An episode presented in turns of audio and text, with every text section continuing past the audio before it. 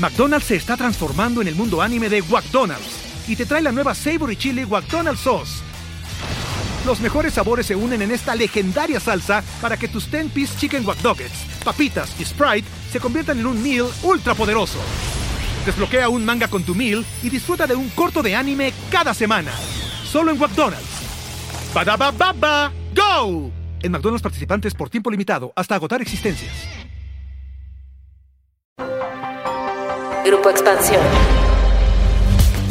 La presencia en las calles de las Fuerzas Armadas con funciones de seguridad pública ha causado un cisma que ha generado una fractura entre los partidos políticos de oposición. Los diputados del PRI, encabezados por su líder nacional, Alejandro Moreno, apoyan una iniciativa para que la Guardia Nacional prolongue su presencia hasta el 2028 que provocó la indignación y el rechazo hasta de los senadores de su propio partido. Ante la propuesta que ha sido leída como una traición por parte del líder priista, quien por cierto está bajo fuego de las investigaciones de la FGR por enriquecimiento ilícito, los dirigentes del PAN, Marco y del PRD Jesús Zambrano han anunciado una suspensión temporal de la alianza Va por México, con lo que habían logrado un contrapeso en el Congreso ante las reformas constitucionales del presidente Andrés Manuel López Obrador. Pero, ¿cómo leer el cambio de juego repentino de una parte del PRI? ¿Podrán los partidos superar esta división? ¿Qué significaría esta ruptura rumbo a las elecciones del 2023 y 2024? De esto vamos a platicar hoy en Política y otros datos.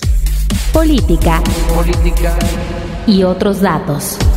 Un podcast de Grupo Expansión. Política y otros datos. Buen jueves, bienvenidos a Política y otros datos. Hoy es 8 de septiembre del 2022. Muchas gracias por acompañarnos como siempre. Viri Ríos y Carlos Bravo Regidor, ¿cómo están? Buen jueves de paquete económico. hola, ¿qué tal? Pues un gusto estar por aquí en Política y otros datos como cada jueves. Hola, hola, ¿cómo están? Feliz jueves de Política y otros datos. Ya se la saben, por favor ayúdenos con palomitas, estrellitas, puntitos, en cualquiera que sea la plataforma que estén utilizando para escuchar este podcast y así nos ayudan a llegar a muchas más orejas.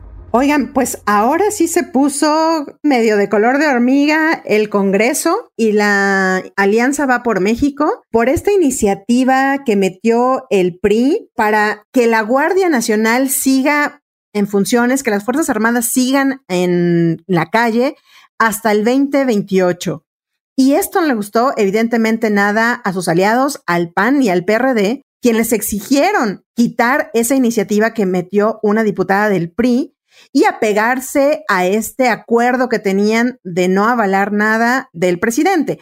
Esto además, Viri Carlos, se interpretó como una traición por parte del líder del PRI, Alejandro Moreno, y entonces pues decidieron el PRD y el PAN poner pausa en esta alianza va por México que habíamos visto electoral en algunos estados, como lo vimos en el año pasado, pero también, y creo que la más efectiva, a nivel de Congreso.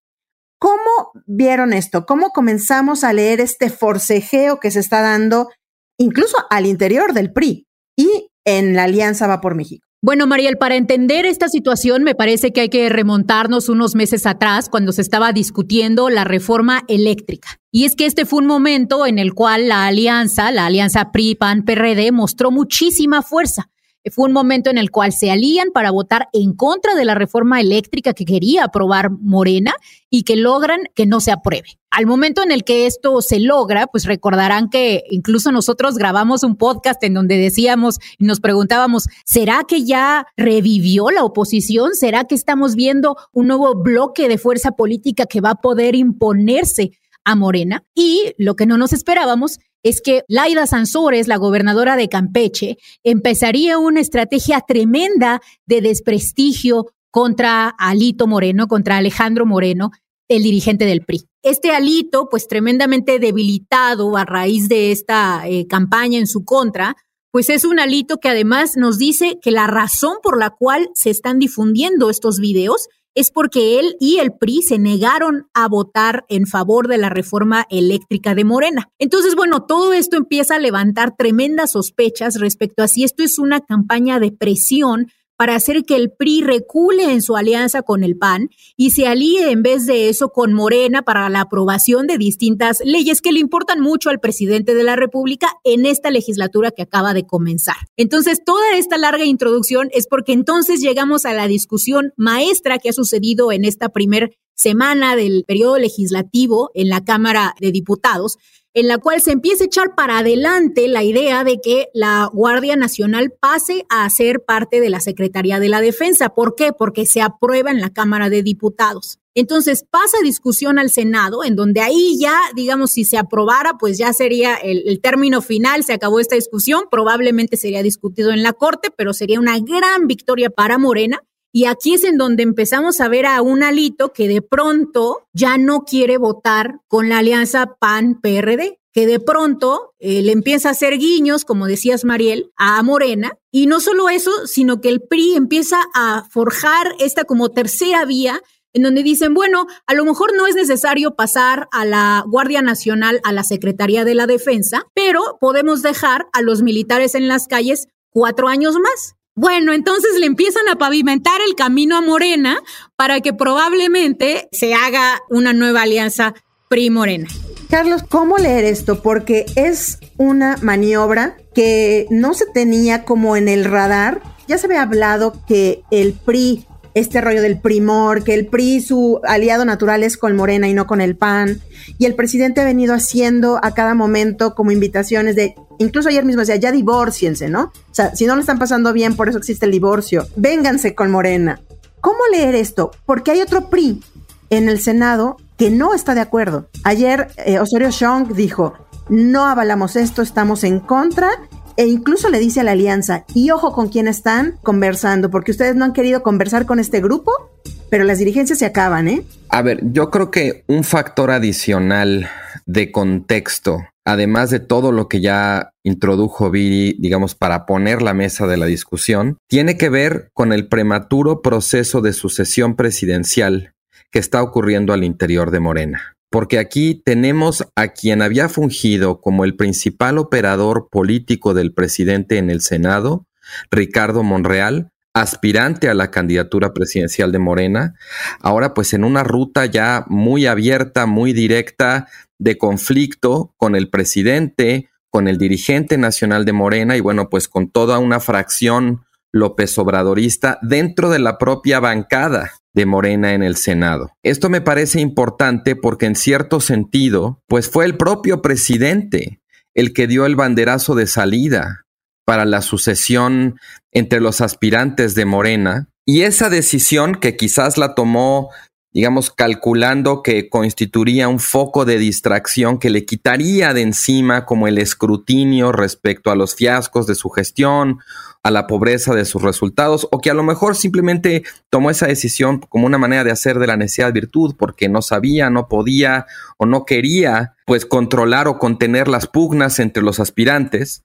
La cuestión es que esa decisión que tomó el presidente de decir, órale, va, ya, compitan, ahora le está cobrando la factura respecto a, su capacidad de poder impulsar su agenda legislativa genera desde luego mucha disrupción al interior de Morena, que es un partido, como lo hemos dicho muchas veces, pues muy poco institucionalizado en cuanto a sus reglas y sus procedimientos internos. Genera también mucha disrupción al interior del propio Congreso, no solamente digamos, un claro choque entre la bancada en diputados y la bancada en senadores, sino además adentro de la propia bancada en senadores. Y por último, pues termina de alguna manera limitando la propia capacidad de gobierno del presidente. O sea, la dinámica sucesoria está interfiriendo con la gobernanza parlamentaria y con la capacidad del presidente de impulsar su agenda y de gobernar. No necesariamente es una mala noticia, porque las dos prioridades de la agenda legislativa del presidente, pues son, por decirlo menos, muy controversiales. Una, como ya decía Vire, incorporar a la Guardia Nacional dentro de la escena, la otra hacer una reforma electoral.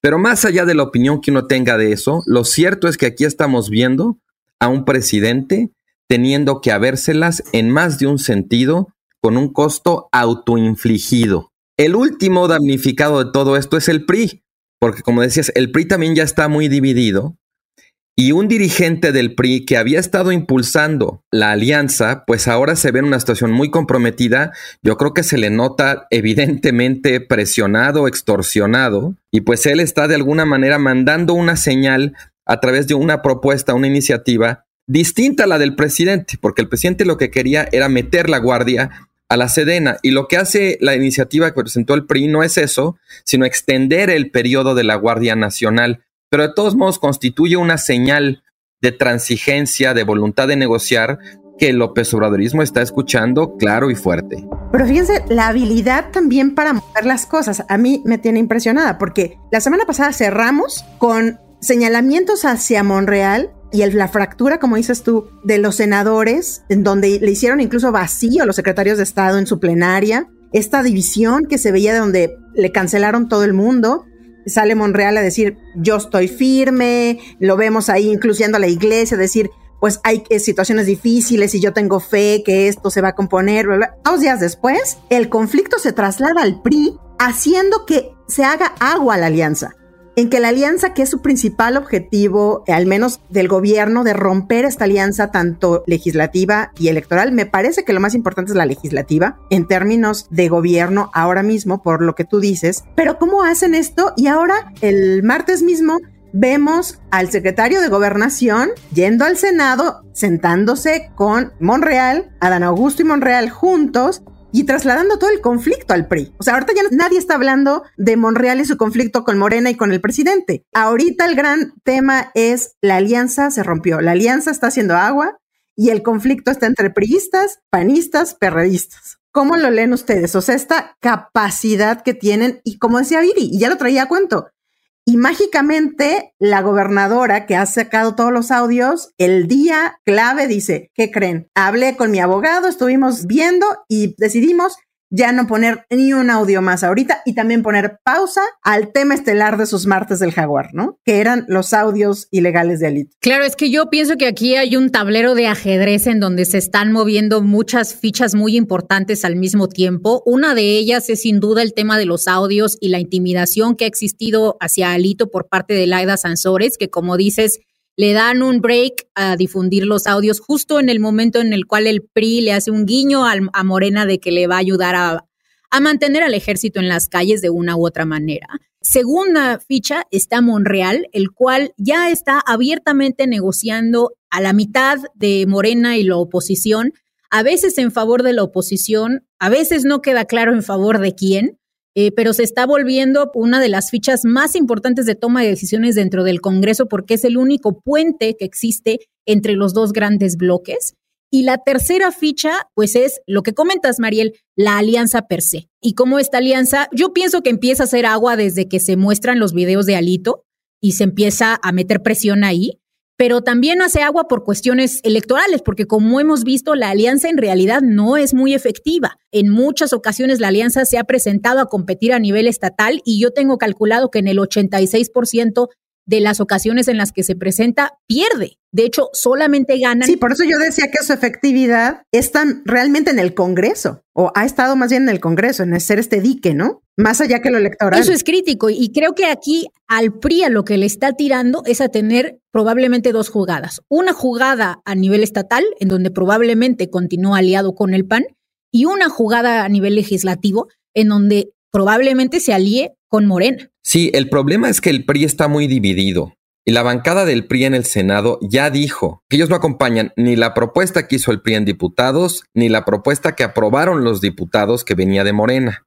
Entonces ahí lo que vemos es a un PRI muy dividido y como bien apuntabas, Mariel, pues ya mandando señales a los dirigentes de la alianza de que tarde o temprano con quien van a tener que entenderse ya no va a ser con Alito Moreno, sino con ellos. Entonces esa amenaza de ruptura, dentro del propio PRI, pues al final no es una buena noticia, interesantemente, ni para la alianza, ni para el propio López Obrador, porque esta cuestión como del primor y de tratar de cooptar al PRI hacia Morena, pues no funciona si la bancada del PRI en el Senado se mantiene firme y decide no acompañar ese vuelco dentro del PRI. En cuanto a lo de la alianza, a mí me parece que quizás tanto las dirigencias del PAN como del PRD están haciendo pues igual de la necesidad virtud en la manera en que ya notaba Viri los datos de la escasa eficacia de la alianza electoralmente hablando, pero también encuesta tras encuesta vemos que el mayor costo en términos de desprestigio que traen los partidos tradicionales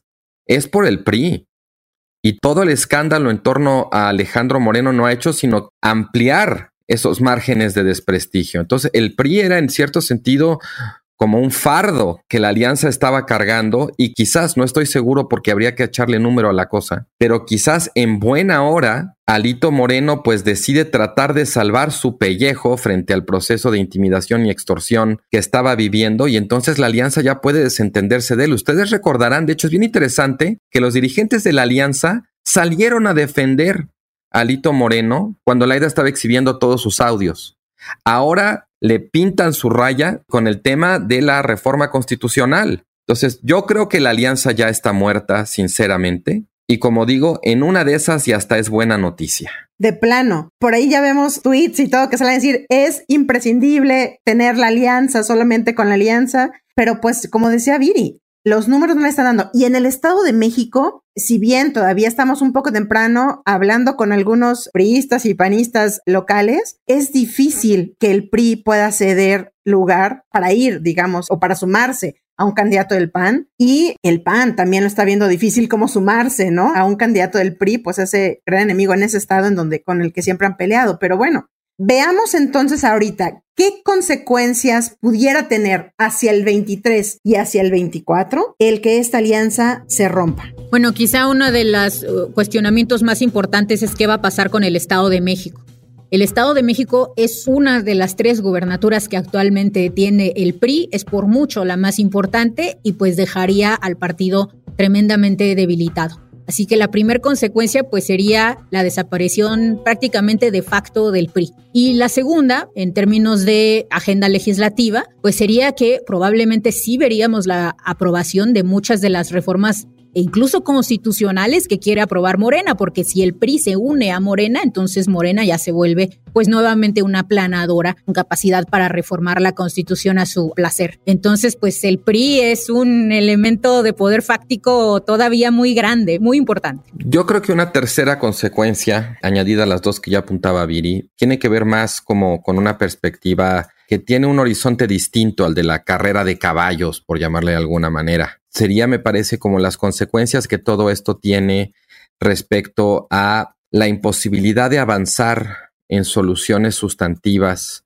a los problemas que enfrenta el país y a los problemas que sufre la ciudadanía cotidianamente. Como decía, ninguna de las prioridades que están en la agenda legislativa del presidente realmente permite entrever alguna mejora importante en materia de seguridad, en materia de combate a la corrupción, en materia, digamos, de la marcha, del desempeño de la economía, respecto al sistema de salud, respecto al sistema educativo. O sea, sí creo que eh, no solamente es una distracción, sino una interferencia y que de alguna manera pues tiene secuestrados a los órganos de representación en pugnas que no se refieren a cuáles serían las soluciones a esos problemas y que también de pronto se trasladan no solamente al interior de los partidos, como hemos venido comentando, sino también, digamos, a otro espacio que es el espacio de la Suprema Corte.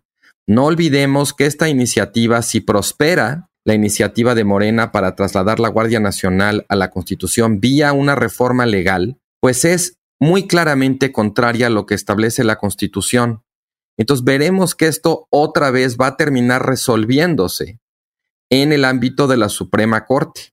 A ver quién es el guapo o la guapa que se atreve a interponer un recurso que va directamente en contra de los intereses de las Fuerzas Armadas, a ver cómo está la correlación de fuerzas en la Corte. Pero lo cierto es, otra vez, a mí me parece que lo que vemos en términos más amplios y más generales es pues un franco desgobierno y el país no está, me parece, como para darse el lujo de esto. A la larga, quizás esto lo que va a hacer es calentar el ambiente electoral, no en un buen sentido, y yo esperaría que si no le cuesta al presidente en las encuestas, por lo menos, sí genere un contexto de exigencia a los partidos y a los candidatos en el contexto de la sucesión presidencial, porque estamos perdiendo mucho tiempo respecto a los problemas que realmente más importan. Creo que le diste al clavo, Carlos, porque más allá de los jaloneos políticos que estamos viendo ahorita en el Congreso, las rupturas, los amores y desamores entre los dirigentes y los funcionarios de gobierno, está la gran pregunta de qué hacemos para mejorar la seguridad en el país, qué hacemos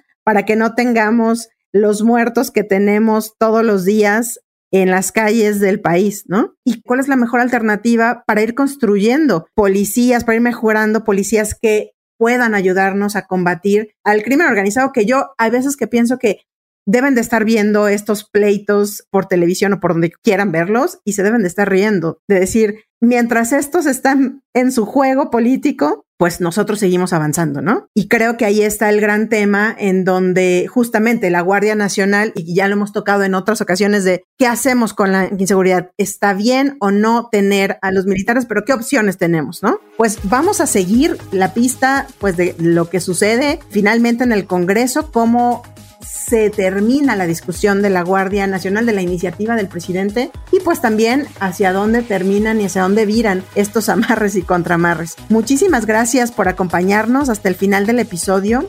No olviden activar el botón de seguir, la campanita de notificaciones y compartir con sus cuates y redes sociales si este podcast les gustó.